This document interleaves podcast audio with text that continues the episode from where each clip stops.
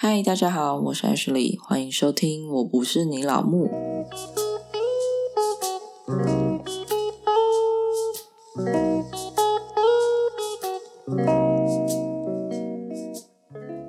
嗨，大家好，我是 Ashley。今天这一集先跟大家警告一下，本集含有众多的脏话，请各位爸爸妈妈捂着你小孩的耳朵，千万不要让他听到，并且要好好教育他，不要变成渣男渣女哦。这边先来跟大家拜个晚年，祝大家牛年行大运，该有的礼数还是要有啦，再怎么老派也是要有过年的气氛啊。然后我上次不是有说我去弄牙套这件事吗？反正弄那个牙套真的是让我又折寿一次，我真的是快疯掉了。因为当时在做那个牙套的时候，他要用一个胶抠到你的牙齿上，这样才可以灌膜嘛。就那个胶就疯狂的抵到我的喉咙，我真的是快发疯了。因为我是一个去看医生，人家那个医生用那冰棒棍在那边检查你喉咙的时候，我我都会干呕的人，所以他那个胶又很接近我的喉咙，我真的是大爆吐诶，有个丢脸的，整个就是一直没有呃呃呃呃，然后最后就吐出来。然后重点是护士跟医生就是很紧张的样子，他搞得我也很紧张。然后他们就能怕我给洗在他们诊台上吧，他们就说你赶快吐出来，赶快吐出来。医生就急着帮我把那个胶拿掉，可是因为那个胶要等它干了、硬了才比较好拿，不然它还是有点稠稠的，你会很难拿下来。总而言之，就在一阵慌乱的呕吐物当中，然后医生帮我把它取下来，然后我在那边漱口啊、喝水，在那边吐完这样子。更惨的是，因为没有做完，所以还是得做啊。然后。医生还一直安慰我说：“没关系啊，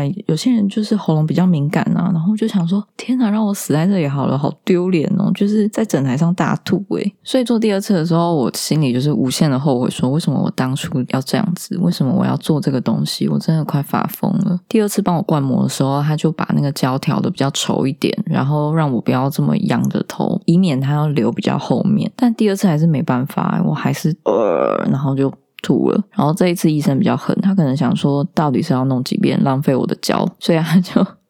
死命的抵着我，然后就是没有要放手的意思，诶他就说再忍一下，再忍一下，快好了，快好了，用鼻子呼吸。然后我就在就是有点呼吸不过来，然后又很紧张，嘴巴又有呕吐物的情况下，终于等到那个胶干掉了，才可以拿下来，我才安然度过这一段。然后整个又丢脸又后悔，就想说喷了我这么多钱，还搞得我这么狼狈，我真的是用尽一生力在做那个模具，诶总而言之，我最近也拿到模具了，然后医生说戴那个模具可能。会比较不好入睡，这很正常。就没想到我第一天戴之后，我觉得还蛮好睡的，完全没有在在意嘴巴有东西，我还是睡得跟猪一样。我不知道我在累什么，反正就是我觉得还蛮好睡的啦。然后可能那异物感是因人而异吧，我就只有敏感在喉咙吧，我前面舌头可能都没知觉吧，我不知道为什么。反正目前戴下来是没什么太大的感觉啦，然后晚上也是睡得蛮好的，只是下巴没办法张开这件事还是依然存在，所以我到现在还在吃那个肌肉松弛剂，但有稍微不痛一点，所以应。应该算不幸中的大幸，就是好像有一点快好的感觉。好，真的是你看，从一月到现在有够久的，希望不要人像我一样，真的很惨呢。好，那我们今天的主题开宗明义就是要让那些渣男渣女都去死。今天这集呢，就是情人节的特别计划。那因为我们频道呢一向是不走温馨路线，所以这集绝对不会出现什么我要向谁谁谁告白这种鬼话。我最讨厌听到这种温馨的话啦，真的是。我们一向秉持着击败路线，这集就是要来公审前任哦。就是见不得人家好啦。最后顺便再来告诉你，渣男渣女到底有什么特征，到底有什么征兆，让你如何避免他们。那今天这集很精彩啦！我之前有在 IG 上向大家投稿，然后也有在上一集的 Podcast 中提到，呃，要募集一些投稿这样子。那由于本人呢，因为不是很红的关系，原本说有十则，现在只有四则。但真的先别关掉，因为每一则的故事真的是还蛮长的。我有点庆幸，好险没有到十则，因为光这四则故事就可以讲完这一集了。因为每个都爆干精彩，真的不是我在讲。先给你们报个雷好了，其中呢有劈腿女，还有布局男，这两个呢是我觉得最夸张的，所以你们一定要听到后面，真的不要转台，没有在胡乱你啊。好，那我们就直接开始喽。以下的投稿都用第一人称的视角来叙述，感觉这样代入感比较强啊。第一个是来自 N 网友的投稿。我与前任是在大学认识，两人相安无事，甜甜蜜蜜，直到毕业。本来以为感情非常稳定，没想到男方毕业后到了中国工作就变了。一开始还会每天视讯讲电话，突然有一天男生就联络不上了，我就有不好的预感。找微博后发现前任跟一个妹子同事搞在一起。而且前任还很心机，微博上几乎没有他跟那个女生的合照，但是两个人会在同一个地方拍照，而照片上只会出现一个人的画面。女生那边的 po 文也只有女生自己的照片，完全看不出来有男朋友，是不是有够心机？她想靠北前任的话是：你这个烂人！我的天呐，未免也太温柔了吧！我可以帮你加个几句：你这个烂人，祝你鸡鸡烂掉，出门踩到屎，上厕所永远没有纸。哇！我真的是太有才华了。好的，我真的要讲，我的天呐，真的是以前有看过心机婊，没想到还有心机甘蔗男。你们知道甘蔗男是什么吗？跟大家解释一下，甘蔗男呢，就是一开始很甜，嚼到后面只剩渣，是不是有够贴切？甘蔗男这个词也是从大陆那里来的。我坦白讲，他们也是蛮会发明这些词的啦。那甘蔗男就是属于渣里面的渣，因为我个人觉得他前面可以很甜，所以很容易就被他的外表骗了，想说哦，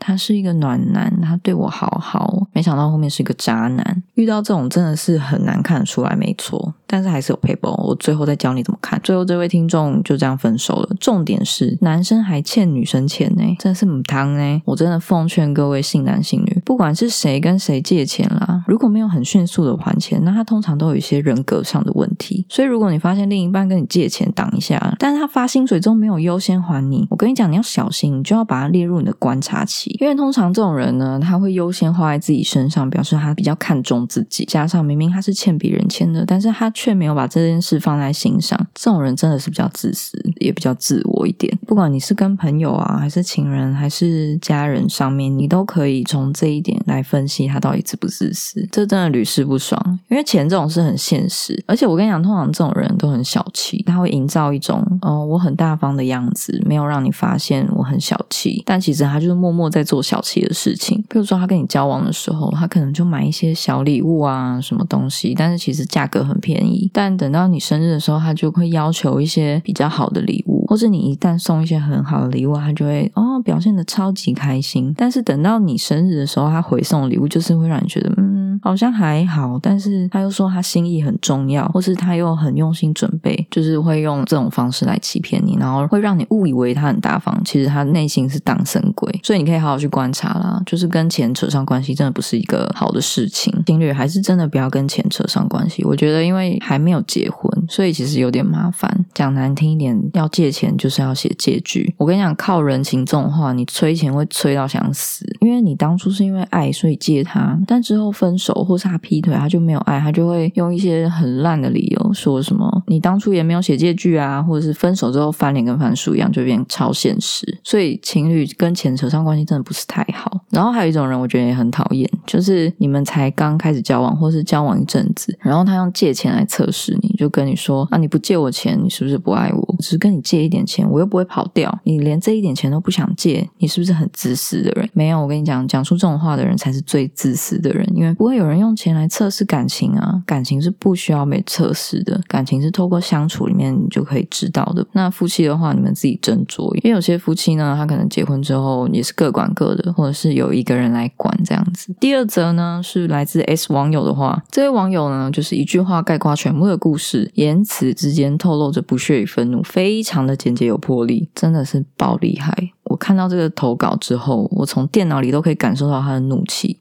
他要说的话就是：“看你单亲可怜你，他妈我看你脑残才可怜你啊！”是不是很棒？最喜欢这种简洁有力的人了，完全不拖泥带水啦，没有再跟你客气啦。接着我们来说说第三则好了。第三则是一位 U 网友的投稿，投稿内容就是讲他前女友。那前任真的是蛮婊的啦，且听我道来。跟前任在一起的时候，他说因为职务敏感不能公开办公室恋情，结果交往的一年内打着单身的名号去了两次朋友联谊的局，干一年还在公司跟已婚上司出双入对，一起买早餐、下午茶。我忍无可忍后提了分手。我交女友之后，他还他妈的觉得我们还能当朋友，而且。分手不到一年就嫁了，到底是多怕我不知道你结婚？还特地把喜饼放在我桌上。交往的过程中，事事都以你为中心，说有多自私就多自私。然后还真的是被我说中了。从你以前交往的八加九对象，到现在这个大你九岁的老男人，你都觉得不娶你就是不爱你。甚至我们谈分手后的两天，你就跟老男人约会，还告诉我，因为对方也是金融圈的人，可以帮助到我。你根本就是他妈的为了钱跟对方结婚。而且我们交往期间，基于信任，我从来没有。看过你的手机，反而是你一直拿我手机的对话指责我。谈分手的时候还说因为我没有给你安全感。我说你跟我交往时还跑去跟别人联谊，现在还怪我没有安全感。在公司大家都怀疑我们交往，就你一个人坚持要把大家当白痴。那他最后想对前任说的一句话是：干你娘，祝你离婚快乐了。好，我真的听到这个故事觉得很表诶，因为光假装单身这件事就超贱的。我最讨厌这种人，是有多怕自己掉身价，有种就每个都暧昧不要交往啊。这种人就是享受跟人家周旋，又希望有一个人可以无条件包容他。简单来讲，就是找一个工具人。他的心态就是我交男友一定要交一个无怨无悔的工具人，让我可以骑驴找马。而且这种人就会觉得说，如果我找不到更好的，就装没事；那如果找到更好的，就一脚把你踢开。我统称这种人叫骑驴婊，因为这种人就是假挖来跨挖歪，就是很讨厌啊。然后还假装单身，我超讨厌假装单身的人，因为假装单身的人，他摆明就是要骗大家。这种人不但骗了自己的另外一半，还骗了其他人，跟他说：“哦，我我是单身哦我很安全，你可以来追我。”但其实根本就不是啊。然后最后搞得情况很复杂，所以这种人真的很讨厌啊！真的是好险，这位网友当初有离开他，真的不要当这种冤大头。我跟你讲，不论男女，当另一半怎么都不愿意公开你们的关系，十之八九有鬼啦，几乎百分之百了。而且这种人还会说什么：“我希望稳定再公开啊，我觉得我们可以过一阵子再公开啊。”他讲出这种屁话，你真的可以叫他去吃屎！哎，到底你交的对象是有多不稳定啊？一个月就分手，不如不要交往。我昨天跟你告白，难道明天就不喜欢你吗？是小学生毛还没长齐，是不是？讲一堆好听话，不就是在物色更好的对象？干，而且这种人如果交到一个他觉得超级好的对象，他就是那种马上昭告天下，多怕别人抢走他。他没有把你公开，就是在他心中你还不够好，真的。因为这种人就是这样，他就是觉得自己很好，然后他就会想要找一个可以跟他匹配的人。他就觉得说，我这么好，我怎么可能只有一个人？我一定要有另外一半呢？所以他就会将就找了一个，譬如说你对他很好啊，你对他无微不至的照顾啊，你接送他啊，去哪里啊，什么都是你出钱啊，他就会觉得说，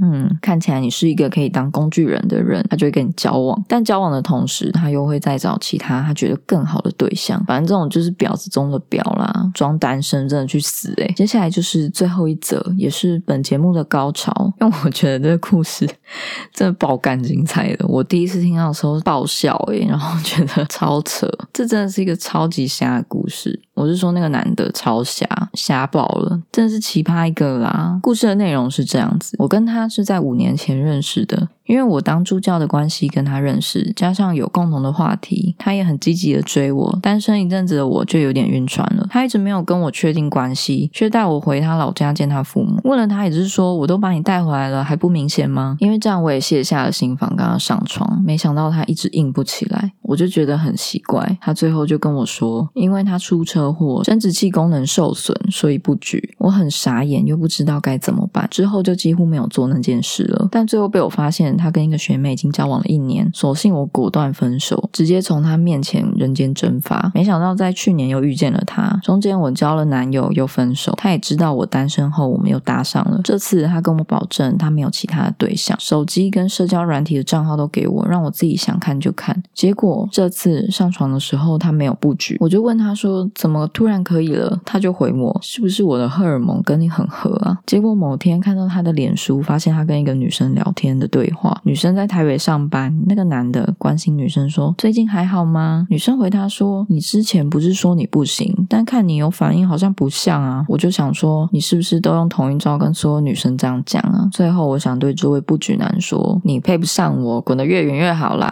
这个故事真的是有点震撼我。当初我看到的时候，真的觉得很瞎，真的是瞎爆了。然后我看到那一句：“是不是我的荷尔蒙跟你很合啊？”我真的是爆笑诶我刚刚在讲的时候，还要忍住不笑，但是有个男的，但是超夸张的，这是什么精虫充脑、鬼话连篇的话？为了上床，什么话都讲得出来，真的是有够无耻的。但我同样很傻眼，就是怎么会有男生想要用鸡鸡不举来把妹啊？可以告诉我是为了什么吗？是为了博取同情吗？还是怕床上表现不好再打预防针？真的，我好希望有没有男性的听众可以帮我解答一下，为什么会有人想要用用鸡鸡不举来把妹，这是什么 PUA 的技巧吗？我真的是爆傻眼的，谁会这样讲啊？这位投稿的听众说，男生是一个很会拉迪赛的人，本身很好聊天，但就是鸡鸡不太行。要不是他劈腿，他可能不会这么晚才清醒跟他分手。以上就是今天的故事，那希望下次还有机会可以投稿，因为我觉得蛮好笑，我觉得真的是蛮精彩的。大家的故事一个比一个还荒谬，我觉得我人生不会这么精彩了，真的。好，那最后来告诉你说要怎么分辨他是不是渣男渣女。我跟你讲，这些都是有迹可循。这些渣男渣女通常有几个特征，最主要就是他们够不要脸，第二个就是很自私，再来就是他没有办法给另外一半安全感。前面那几个可能比较难分辨，但是最后一个没有办法给安全感这件事非常非常的好分辨。但是你就要认真的承认说他就是不够好，他就是没有办法给我安全感。你知道为什么吗？因为有时候就是你不甘愿承认对方是渣男渣女，好像承认了就会觉得自己没有眼光，或是怕自己不够好，找不到更好的下一任。真的没有这回事。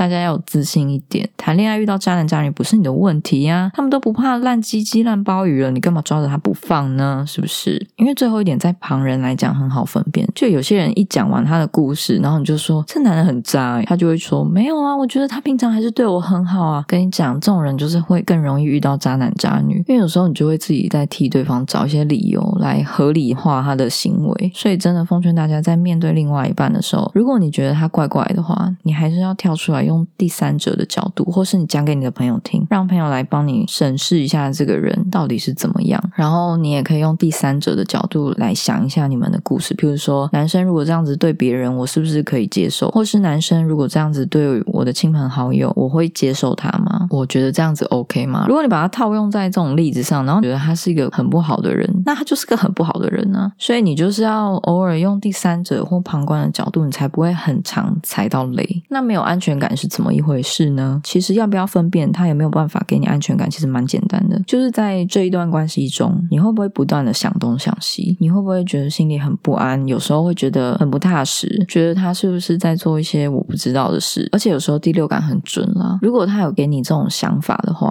那他十之八九都会变渣男渣女。为什么说变呢？因为他可能还没有被你发现，等发现之后，他就是渣男渣女喽。从上面几个例子其实就蛮明显的，像是不愿意公开恋情，不愿意。确认关系，远距离之后搞消失，这些都是很鸡掰的人才会做出来的事情啊！如果一个人很爱你，他一定会给你满满的安全感，比如说他会随时报备啊，行程都跟你交代啊，资讯都很透明啊，谈恋爱一定会公开，不会隐瞒，关系一定会跟你确认。因为有些人你不能说他是整天都待在家里就很安全，没有，有些人就是整天待在家里，你还会觉得他很不安全。比如说他很常常在交友软体上跟女生聊天，跟别的女生暧昧，跟别的女生没有。太大的界限，纵使他在家里，他都可以做这件事，或是他整天打电动，他也可以在电动上面跟那些妹拉赛啊。所以你不能用一个人常不常待在家，或是他天天跑夜店来断定他是不是渣男渣女。因为有些人就是在家也很渣啊，去跑夜店，他可能就真的是帮朋友庆生或干嘛，他可能随时跟你报备，